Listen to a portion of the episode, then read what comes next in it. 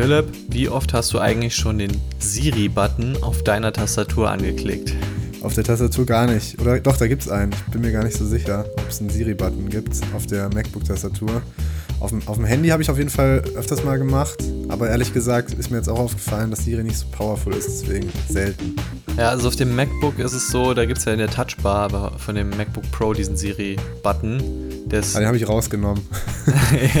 ja, und ich muss sagen, also ich habe ihn nicht rausgenommen und da merkt man schon, der ist halt richtig nutzlos.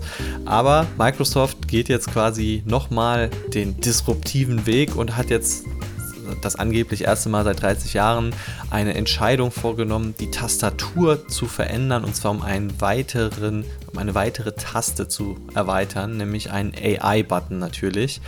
Und da habe ich mich gefragt, so, hm, wird das so ein bisschen das Schicksal dieses Siri-Buttons oder vielleicht, ja, vielleicht wird das eher was anderes. Vielleicht wird das dann so der ChatGPT-Button, so der Shortcut dahin. Ich kann es mir noch nicht so ganz vorstellen. Ja, also hört sich jetzt für mich erstmal gar nicht so äh, disruptiv an, ehrlich gesagt. Ich frage mich, welchen Knopf die dann dafür rausschmeißen wollen oder ob die die Tastatur einfach nochmal ein bisschen breiter machen oder so. Äh, Vielleicht wird der Enter-Button einfach kleiner gemacht. Der Escape-Button wird einfach der, der Button für die Copilot soll das Ganze heißen, ne? Ja, irgendwie sowas in die Richtung. Also ich vermute mal, dass das echt so ein Ding wird wie Google, äh, so ein Ding wie ChatGPT-Fragen, sowas wahrscheinlich in die Richtung, wenn sie es klug anstellen, auch noch mit dem System verknüpft, dass du irgendwie auch noch Windows damit steuern kannst. Ja, also ich denke mir halt immer so, es gibt ja auch tatsächlich in der Taskleiste gab es, oder gibt es, ich weiß, ich bin so lange schon nicht mehr bei Windows gewesen, gab es ja auch immer die Möglichkeit, halt so auf Cortana zu klicken und dann halt Sprachsteuerung und sowas. Und also bisher haben ja alle Versuche nicht funktioniert und ich glaube, es ist auch nicht so cool, grundsätzlich seine Fragen einzutippen. Also ich glaube, das ist echt ein Problem. Eigentlich würde man ja gerne echt mit so einem Ding reden, aber das Ding muss schlau genug sein. Ja. Und das war ja immer so das Problem bisher, würde ich sagen. Ähm, bin ich echt gespannt, ob sich dieser Button durchsetzt, ob die den, ob das nicht einfach so ein nutzloser Button wird, aber we will see. Also äh, es mhm. gibt ja auch einen Windows-Button, aber der hat ja tatsächlich auch sinnvolle Funktionen, dass man da irgendwelche ähm, Konsole und sowas aufrufen kann. Gut, ich finde es jetzt, ich finde es nicht so crazy, aber ich finde es ganz cool, dass sie es trotzdem, also dass sie es machen, zeigt ja, dass Microsoft das Thema wirklich sehr wichtig ist mit AI und irgendwie ähm, dem Thema generative AI und was da alles, was, was auf dem Button alles so kommen soll. Genau. Diese Woche ist auch nicht so viel passiert, also willkommen hier beim Equisto Podcast. Das ist der coolste Podcast für Aktien und Börse und Finanzen. Philipp und ich, wir quatschen einmal pro Woche über die wichtigsten News, die an der Börse passiert sind, also die irgendwelche börsennotierten Unternehmen betreffen.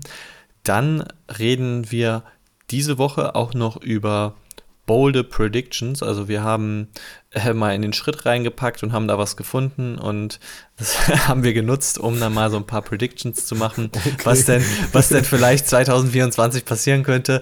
Äh, äh, genau, wir sind hier so äh, toxisch männlich am Start natürlich. Hört sich an, als würde das jetzt gleich nicht mehr jugendfrei werden. keine Sorge, das ist äh, alles äh, safe for work. Genau, genau. Nee, ähm, also wir, wir haben uns einfach mal ein bisschen Mut angetrunken, praktisch hier mit einem guten Kaffee und wir wagen. ein bisschen mit Hustensaft, ich bin nämlich krank.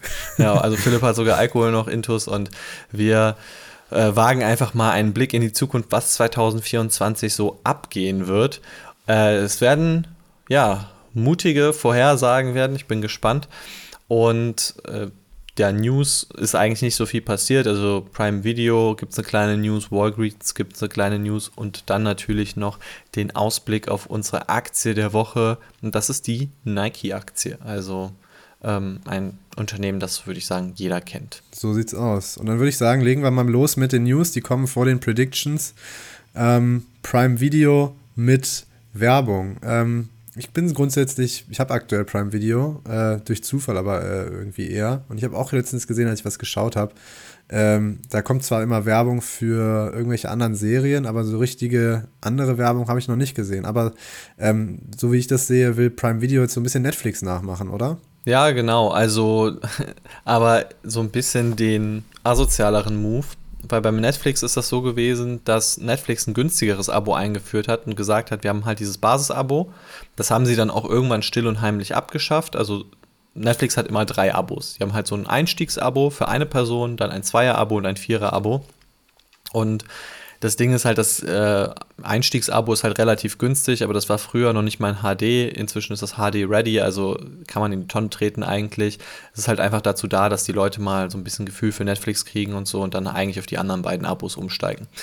Und ähm, jedenfalls hat dann Netflix irgendwann sich entschieden und gesagt, wir führen Werbung ein und ein viertes Abo. Und dann haben sie irgendwann dieses Basis-Abo abgeschafft, das ohne Werbung war. Und ähm, ja, Prime geht jetzt so ein bisschen auch diesen Weg. Die führen jetzt halt dieses Werbeabo ein. Nur, dass sie halt sagen, alle Leute, die ein normales Abo haben, werden jetzt zum Werbeabo gedowngraded. Also sprich, deine Dienstleistung wird eigentlich verschlechtert, was so eine Form von Shrinkflation ist, würde ich sagen. So, ja, quasi digitale Shrinkflation. Mhm. Dein Produkt wird verschlechtert, und du kannst aber 3 Euro im Monat mehr zahlen und dafür kannst du dann wieder alles werbefrei genießen. Äh, die Preise von Prime Video gehen aber voll klar, also 9 Euro pro Monat inklusive Werbung, 12 Euro pro Monat dann ohne Werbung, aber man merkt halt, es ist in der 33% Preiserhöhung. Also. Ja. ja, haben sie clever gemacht.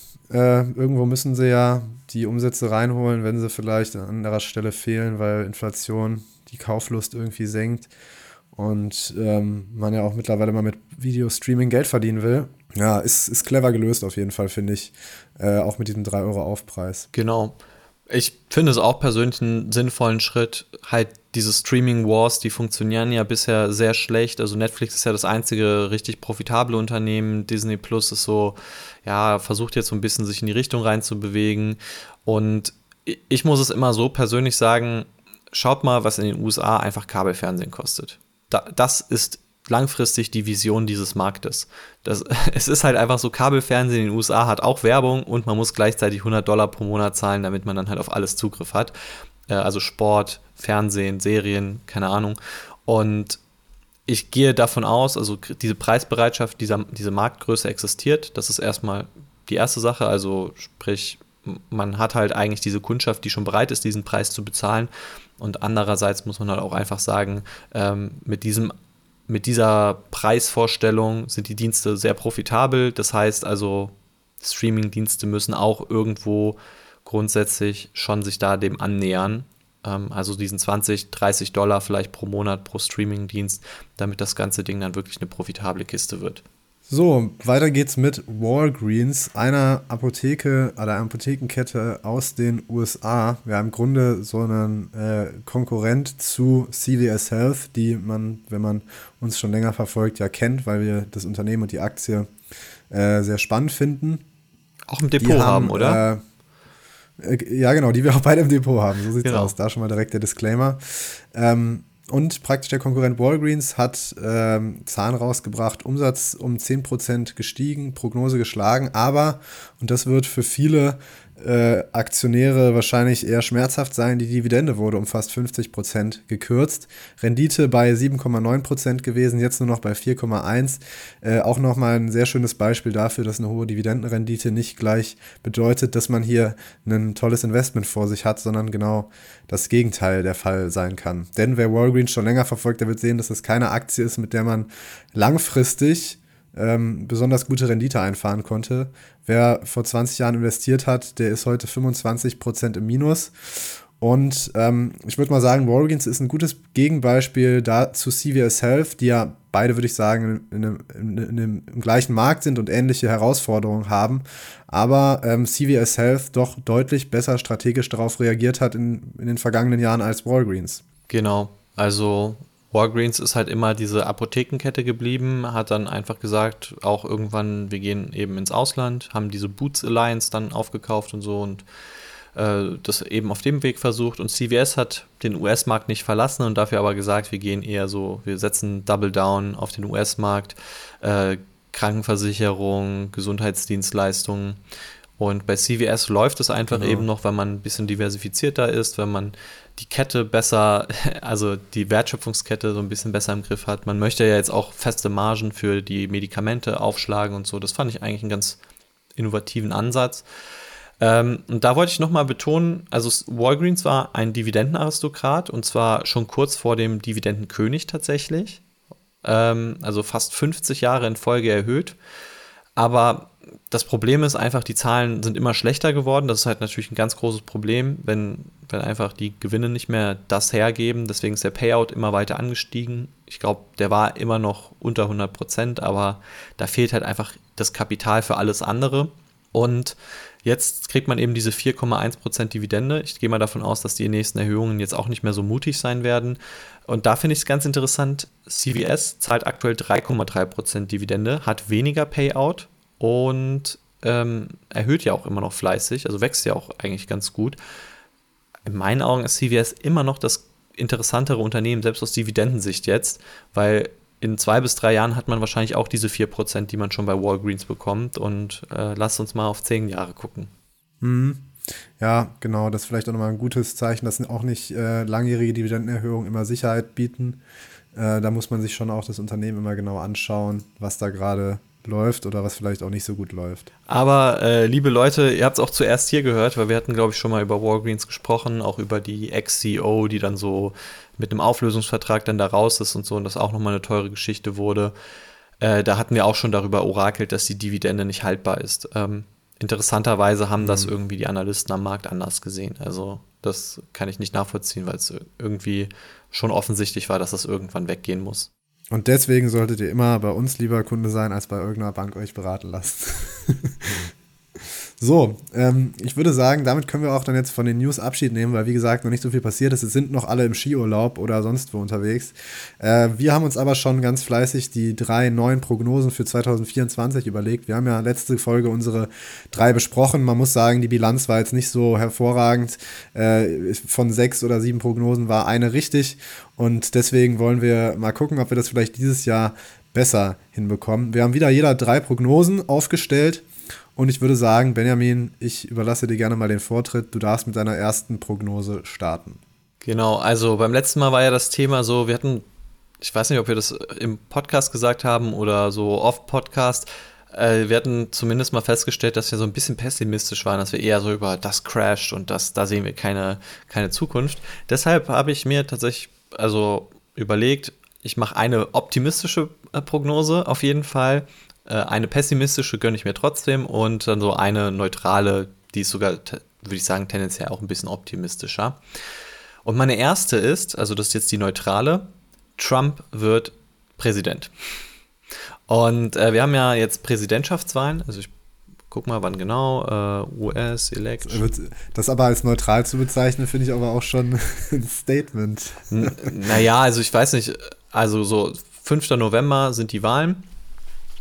Und naja, ich, ich weiß jetzt nicht, ob neutral. Ich bin, bin jetzt nicht der große Trump-Hater. Ich finde schon ein verrückter Kopf, aber man muss sagen, also ich habe jetzt auch eine These, warum ich das so sehe. Und zwar, erstens, die Unzufriedenheit in den USA ist einfach gewaltig. Also so wie wir das in Deutschland haben, wo alle Leute über Steuern meckern, wo die Landwirte auf die Straße gehen, wo die Kinder sich auf die Straße kleben, ähm, das ist in den USA nicht anders. Vielleicht jetzt ein bisschen weniger konfrontativ, aber trotzdem die Leute sind unzufrieden, dass Geld nach, in die Ukraine fließt. Die haben das Gefühl, dass quasi der ganze US-Haushalt geplündert wird äh, für die Ukraine. Dann kommt nochmal Inflation. Das wird auch nochmal so ein bisschen diesem Krieg dann zugeschoben. Und ja, wer kann das denn besser bedienen als ein lupenreiner Populist, der natürlich den Leuten einfach alles vom Himmel versprechen kann. Äh, und man muss sagen, natürlich, Biden ist ein sehr unsympathischer Typ. Er ist halt einfach super unbeliebt. Also ich glaube, selbst unter den Demokraten, unter den demokratischen Wählern finden den viele nicht so sympathisch. Und ich glaube einfach, Trump kann das so viel besser abgreifen und der wird sein Comeback haben, der wird nochmal Präsident, der wird nicht verklagt oder sowas, sondern der wird einfach, der wird einfach nochmal wiedergewählt.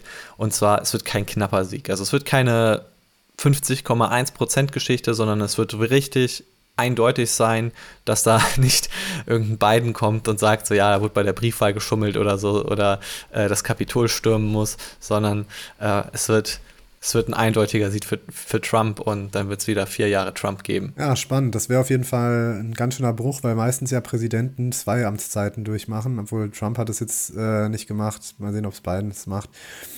Gewagt, finde ich.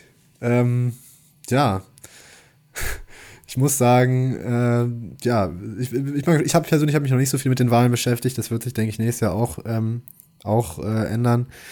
Äh, ich muss nur da, als du, weil hier steht, äh, Trump äh, wäre sympathischer als Biden, musste ich an das Video denken. Vielleicht hast du das gesehen, wo Trump, ähm, wo verglichen wird, wie Trump über die Erschießung von einem Terroristen erzählt und wie das der Obama gemacht hat. Kennst du das Video? Nee, tatsächlich nicht. Da wird so Zusammenschnitte gemacht und der Trump dann sagt Obama irgendwie so, äh, ja, äh, the corpse was carried out und hat, sagt das halt so voll förmlich und dann Trump sagt dann so, he died like a dog. Und dann wird immer so total gegenübergestellt, wie der Trump eigentlich so total unförmlich äh, das Ganze erzählen musste. Ich, ich schicke dir das mal im Nachgang, ja, das ist wirklich sau lustig. Also ich sag auf jeden Fall mal, er ist die Stimme des Volkes. Weißt du, er ist halt, er ja, ja. Er nimmt kein Blatt vor den Mund. Ja, ja, ich verstehe das auf jeden Fall. So, dann kommen wir mal zu meiner ersten Prediction und ich würde sagen, die äh, ist auch positiv eher. Und zwar habe ich mir ähm, ist relativ einfach gemacht und mir mal so eine Prediction geholt, wo entweder falsch oder richtig so 50% Wahrscheinlichkeit liegt. Und zwar, dass 2024 ein positives Börsenjahr wird. Und zwar in dem Sinne, ich mache das mal daran einfach fest, dass der SP 500 über 0% liegt, also mindestens mal 1, 2, 3% Rendite macht und nicht ins Minus rutscht.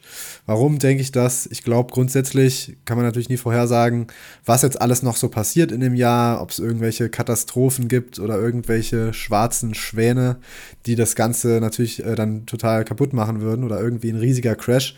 Aber die Zinsen werden dieses oder werden dieses Jahr jetzt voraussichtlich sinken. An sich würde ich sagen, sind wir auch, was die Wirtschaft angeht, nicht auf dem Weg, der total, äh, der den totalen ähm, Absturz äh, vorhersagt. Und da würde ich jetzt mal einfach sagen, ich glaube, dass äh, der SP 500 positiv schließen wird 2024. Okay, also das war jetzt eine optimistische Prognose dann. Das war eine optimistische Prognose, ja. Okay. Ja, dann äh, schließe ich mit meiner optimistischen Prognose an. Ich gehe auch davon aus, dass es ein positives Jahr für den Aktienmarkt wird. Ich habe auch den SP als äh, Benchmark genommen, aber ich gehe davon aus, dass es ein geiles Jahr wird. Also so ein richtig, richtig, jeder lässt die Korken knallen und sowas. Und zwar, dass vom 1.1. bis 31.12. der SP 500 mindestens 20% Rendite inklusive Dividende macht. Und auch hier, also es gibt natürlich wie immer Risiken, Sachen, die wir nicht wissen und keine Ahnung was was alles eben passieren kann. Und ich gehe mal so ein paar Sachen durch, von denen ich halt eben ausgehe, dass die sich positiv auswirken können. Also ich denke erstmal, der US-Wahlkampf wird halt richtig, richtig positiv für den Aktienmarkt sein, weil natürlich, wer Präsident werden will, wird alles versprechen, was man eben versprechen kann. Also Biden wird vielleicht nochmal ein Infrastrukturpaket versprechen oder irgendwie ein Inflationsverschärfungspaket oder keine Ahnung was, äh, Zinssenkungspaket. Trump wird natürlich auch nochmal versprechen, dass die Inflation äh, in eine Deflation rutscht oder so. Dann kommt noch dazu, wir haben ja in China gerade so Probleme. Ich finde, das geht so ein bisschen unter dem Radar, dass die Wirtschaft dort nicht so richtig läuft. Und ich könnte mir gut eine Recovery vorstellen, weil wir jetzt schon in China so eigentlich zwei Jahre in Folge eher so Downtrend haben, dass China vielleicht auch zurückkommt, was sehr gut natürlich für, für die Weltwirtschaft wäre. Ich glaube, die Konsumlaune kehrt auch einfach wieder zurück.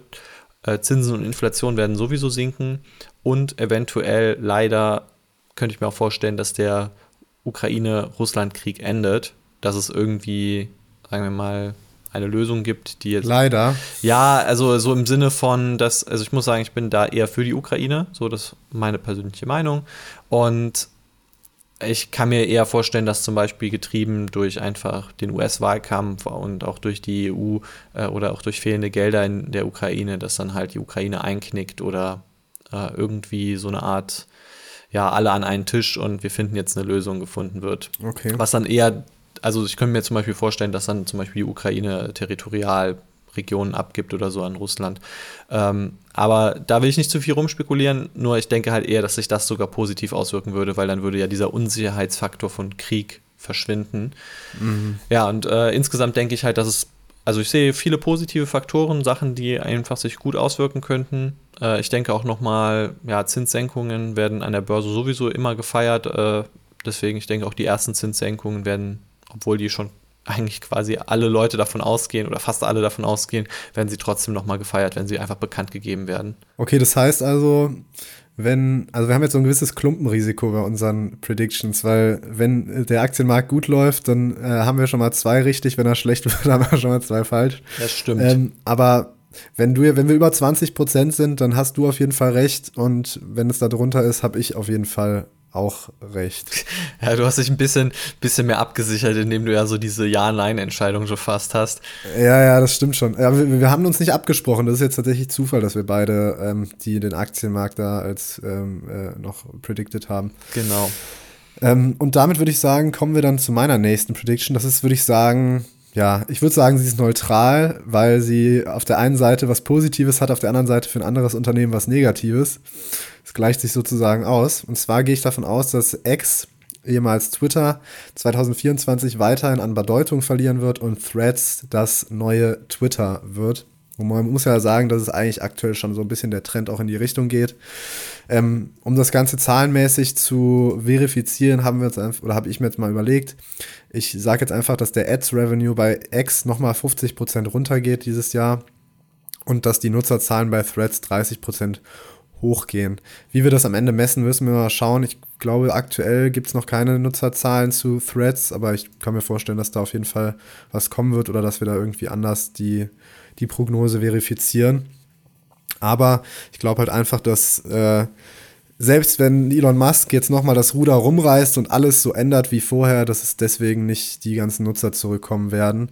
Und ehrlich gesagt glaube ich auch nicht, dass er, dass er das tun wird, sondern ich glaube im Zweifelsfall wird er X zu so einer kleinen Schwurbler-Plattform verkommen lassen.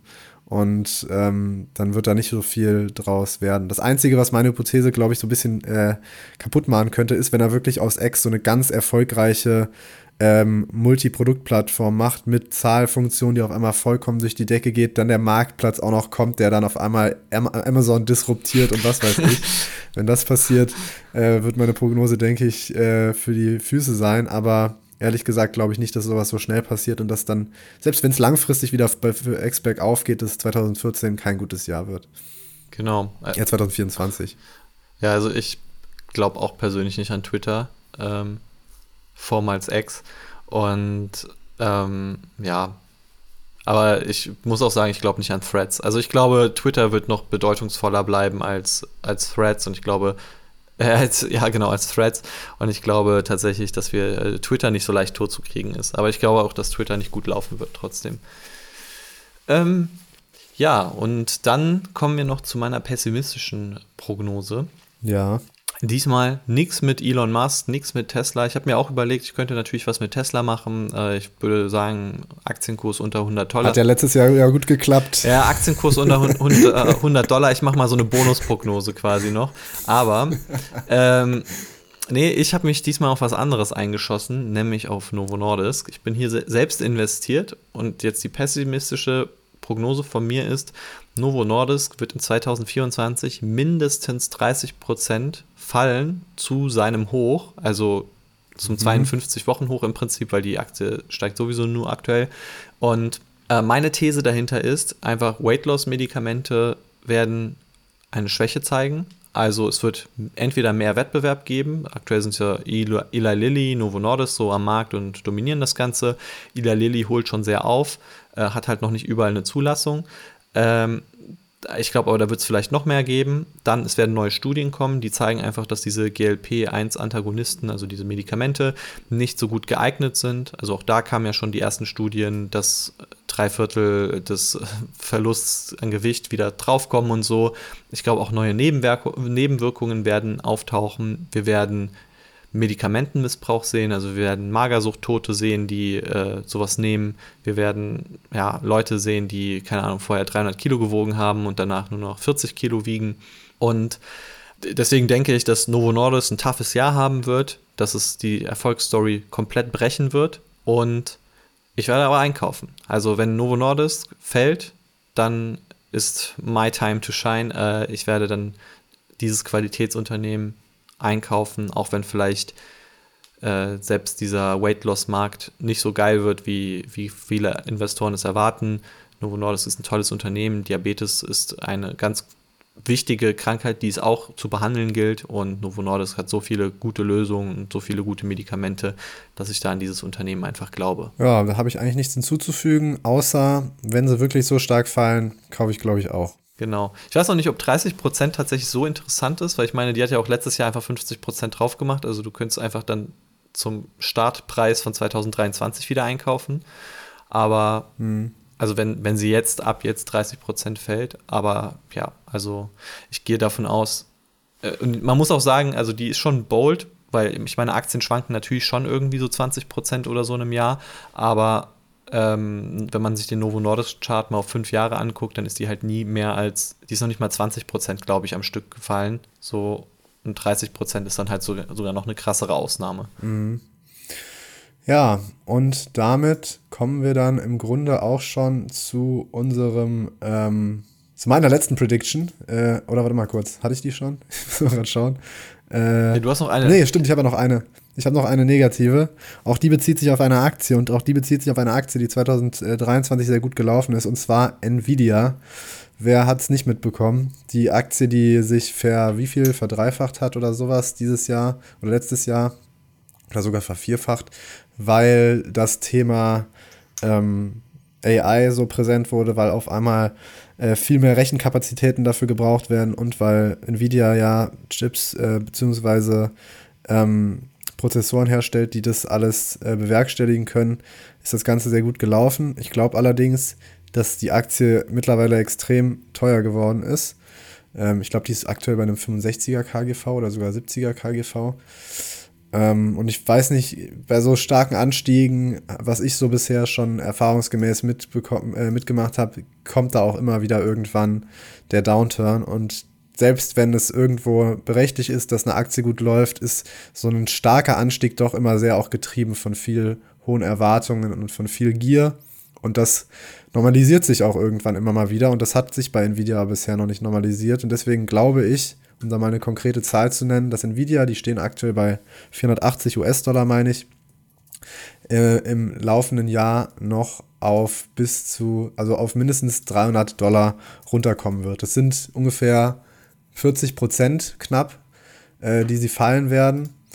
Und ja, ich glaube, das ist, also das wäre so meine pessimistische Prediction. Okay. Ich habe jetzt nochmal als den Bonus aufgeschrieben, Tesla unter 100 Dollar. Ähm, das wäre jetzt, das wäre im Moment äh, 100 durch 240. Das wäre tatsächlich fast 60% Kurseinbruch, ähm, weil ich glaube auch da, wir werden noch einige Enttäuschungen bei Tesla sehen könnte ich mir das gut vorstellen. Die habe ich jetzt mal so als Bonus-Prediction nochmal aufgeschrieben. Also wir haben jetzt 6 plus. Ja, komm, dann nehme ich als Bonus-Prediction, dass Tesla auf über 400 Dollar geht. okay, okay. Das ist eigentlich, das ist auch nochmal sehr bold. Also äh, jetzt haben wir eigentlich quasi 6 Das ist All-Time-High-Level. So 6 plus 2. Ja, das ist glaube ich sogar ein neues All-Time-High, oder? Das ja, die waren schon mal bei 400. 407 sogar. Ja, willst du dann nicht sagen, Jahren, so ein bisschen einmal drüber gehen? Tesla macht ein neues Alltime high Ja, ja, also mindestens, mindest, also ja, da genau, Tesla neues Alltime high wäre also praktisch 408 äh, Dollar oder 410, sowas in dem Bereich. Okay, ja, das ist doch mal äh, bold. Also wir sind nicht nur Tesla-Hater hier, sondern wir sind auch äh, Tesla-Believer. So, ähm, ich finde die Predictions. Vielleicht kaufe ich mir dann sogar eine kleine Position, um das Ganze noch ein bisschen mehr zu. Skin in the game. ja, und du, du musst dann aber auch short gehen. Ja, also ich, äh, ich kenne einen Kollegen, der, der ist mal Tesla Short gegangen. Ich glaube, das ist auch der einzige, von dem ich bisher gehört habe, dass er damit Geld verdient hat. Äh, das war aber auch ah, sehr ja. kurz. Das war, das war jetzt diese Phase so 2020, als die Aktie schon sich verzehnfacht hatte. Da hatte der den richtigen Moment erwischt. Ja, äh, also ich finde ja. die Predictions, die wir hier haben, super spannend. Ich finde, sie sind coole Predictions. Ich fand auch das Format, dass wir das jetzt so ein bisschen begründen, woher die Prediction kommt, dass wir da auch so ein bisschen das untermauern. Ähm, äh, einmal hier auf die Schulter geklopft für uns. Und mhm. damit können wir natürlich jetzt in unsere Aktie der Woche reinstarten. Das ist die Nike-Aktie. Ja, oder ehemals Blue Ribbon Sports. So hieß nämlich das Unternehmen, als es gegründet wurde.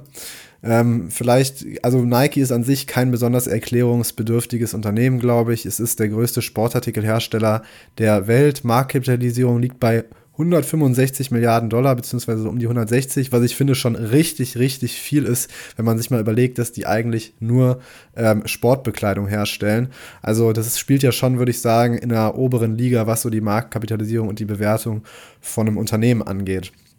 Man muss sagen, Nike ist jetzt ja auch kein Jungspund mehr, die wurden in den 60er Jahren gegründet Damals war das Ganze noch eher so ein Importunternehmen, da hat man aus Japan Sportschuhe importiert, ist dann aber irgendwann auf die Idee gekommen, selber welche herzustellen und dann ist auch schon relativ früh dieser Nike Swoosh, dieser, dieser Pfeil entstanden, dieses Checkmark und ja, man hat ziemlich früh auf innovative Produkte gesetzt, auch im Sportmarkt, dass man wirklich sich überlegt hat, wie macht man sehr gute Sportschuhe. Man hat auch sehr früh schon Kooperationen mit bekannten Persönlichkeiten ist man eingegangen. Ähm, also unter anderem mit Michael Jordan hat man ja, äh, würde ich sagen, das ist so, war für Nike das, was heute oder was mal für Adidas Kanye West gewesen ist, ja. äh, der die Marke richtig nach vorne gebracht hat. Ja, das, das Krasse ist, die haben auch schon so sehr früh in der Anfangszeit, also das war aber auch damals schon, schon normal, da waren das ja eher so Athletenmarken, so für Leichtathleten oder so, jetzt nicht so dieser mhm. Massensport. Mhm. Und äh, da haben die auch schon sehr viel angefangen. Also ich weiß nicht, ob du diese Biografie von dem Phil Knight gelesen oder gehört hast. Nee, noch nicht.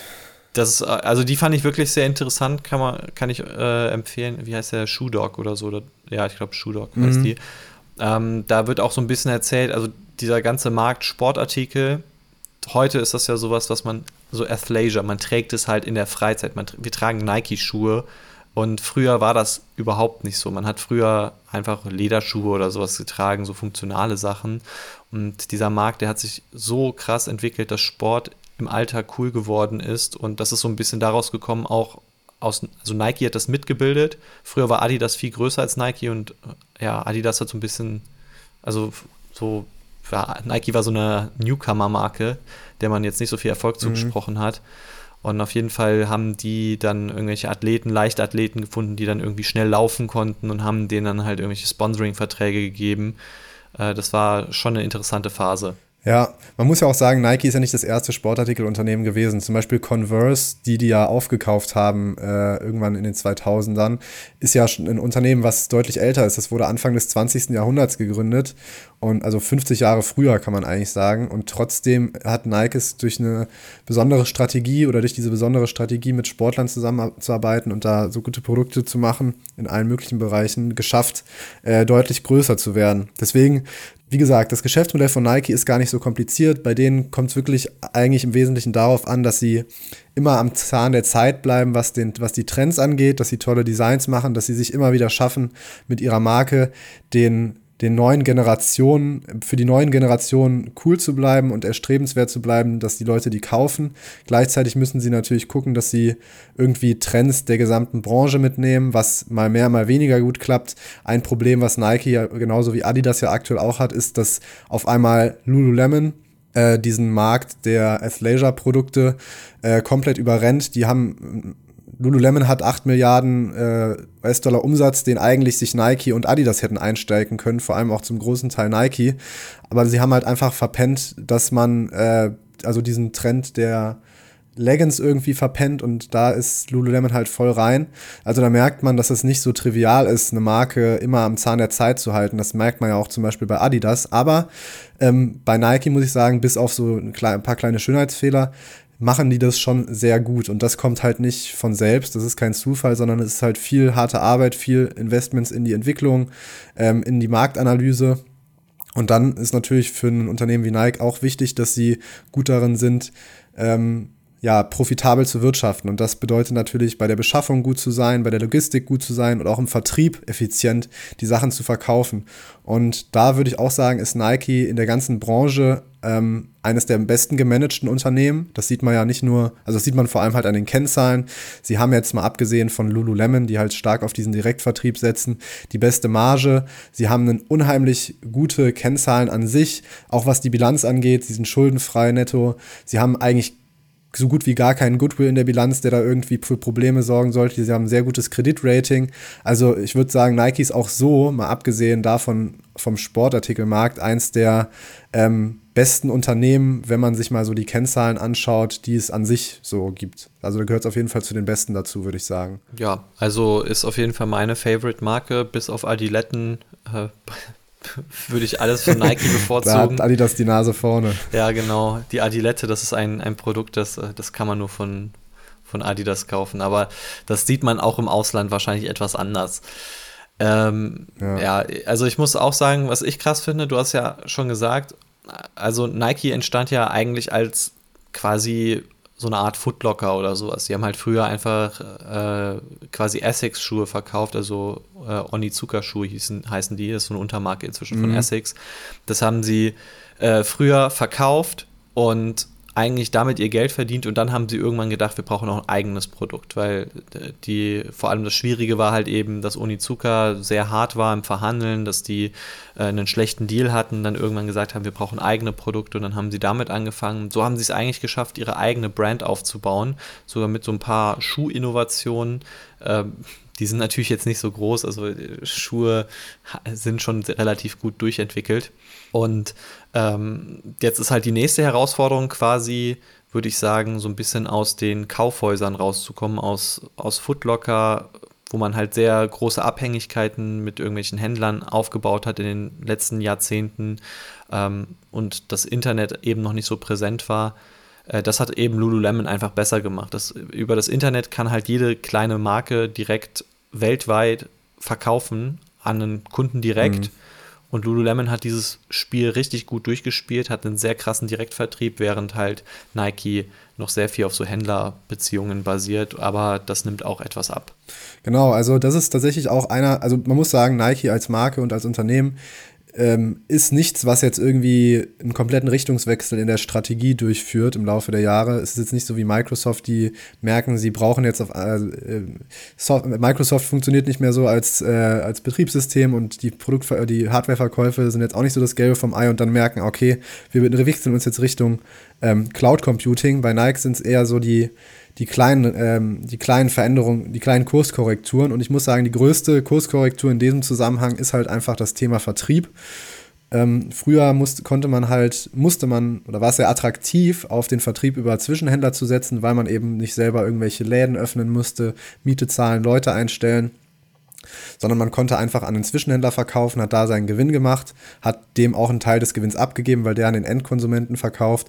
Und das hat sich halt mit dem Internet mittlerweile geändert. Lululemon, die in den 90ern gegründet wurden, haben das ganz von Anfang an gemacht, dass die eigentlich nur auf Direktvertrieb gegangen sind, vor allem auch durch eigene Stores und dadurch eben eine deutlich bessere Marge haben, weil man einfach gesagt dann natürlich das, was der Händler kriegt, sich selbst in die Tasche stecken kann, um es mal ganz vereinfacht darzustellen. Und das hat aber auch Nike und Adidas und alle anderen haben das auch gemerkt und haben das geändert. Mittlerweile ist es so, dass Nike 44 Prozent des Umsatzes über den Direktvertrieb macht, also fast schon die Hälfte. Und wenn man das mal historisch sieht, vor zehn Jahren waren es, meine ich, noch etwa 14, 12 bis 14 Prozent die über den Direktvertrieb gingen. Also da hat man sich sehr gewandelt. Das ist, kommt der Marge natürlich zugute und ist im Grunde das, wo gerade die, die, das Hauptaugenmerk bei Nike eigentlich drauf liegt, wie sie es schaffen, immer mehr sich vom Einzelhandel abzuwenden. Und das war, da haben sie, sind sie sehr aggressiv vorgegangen, aber man muss auch sagen, sie haben jetzt gerade letztes Jahr wieder so ein paar Schritte zurück gemacht. Sie haben wieder ein paar Verträge erneuert mit Footlocker, auch mit anderen größeren Kaufhäusern, die sie eigentlich haben auslaufen lassen, beziehungsweise auch einfach nicht verlängert. Und ähm, das haben sie jetzt wieder rückgängig gemacht. Sie sagen selber, dass sie ein gesundes Gleichgewicht herstellen wollen zwischen Direktvertrieb und dem Verkauf über Einzelhändler und dass man ja eben auch, dann kommen wieder die Argumente, man hat dadurch die Nähe zum Kunden, man hat dadurch viel mehr Möglichkeiten, dem Kunden entgegenzutreten, was ähm, ja irgendwie so, finde ich, so ein bisschen blöde Argumente sind, weil das ja vorher auch der Fall war.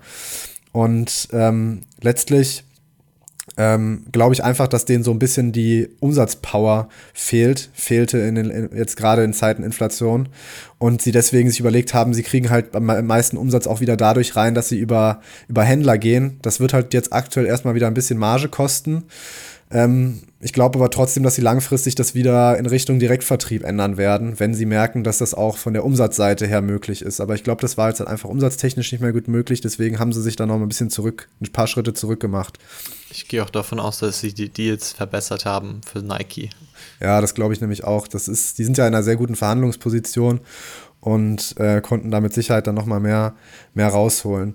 Langfristig ist jetzt natürlich die Frage, wie weit will Nike gehen beim Direktvertrieb? Sie selbst sagen halt ein Gleichgewicht, was ja ungefähr so 50-50 Prozent anstreben würde. Ich glaube aber auch, dass sie selber natürlich am liebsten nur Direktvertrieb hätten, weil das die beste Marge hat und weil sie ja sehen, was bei Lululemon da möglich ist.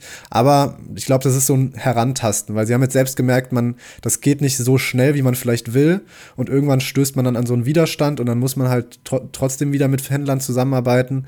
Und ich glaube, dass sie schon aber jetzt im Laufe der Jahre das schrittweise weiter erhöhen, soweit es halt vom Gleichgewicht Marge und Umsatzwachstum ähm, möglich ist und nicht eins total dabei und in die Brüche geht.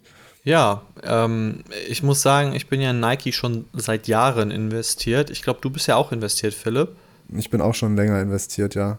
Genau, also wir, wir haben schon seit einigen Jahren die Nike-Aktie wahrscheinlich auch. Äh, also ich bin auf jeden Fall gut im Plus. Ich gehe mal davon aus, dass du es auch bist.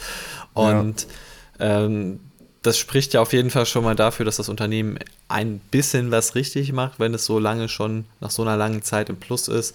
Und ich denke mal, alles andere, gerade das Thema Bewertung, weil ich fand, die war bei Nike echt ein wichtiger Knackpunkt in den letzten Jahren. Das steht in der Analyse. So sieht's aus. Also genau, was da bei der Bewertung los ist, was vielleicht noch für andere Risiken gibt, außer jetzt der Inflation, äh, die da auf so einen Zyklika zukommen.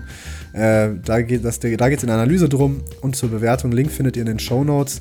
Und ich würde sagen, damit schließen wir für heute und hören uns dann nächste Woche wieder. Danke fürs Zuhören, bis zum Schluss und bis zum nächsten Mal. Ciao.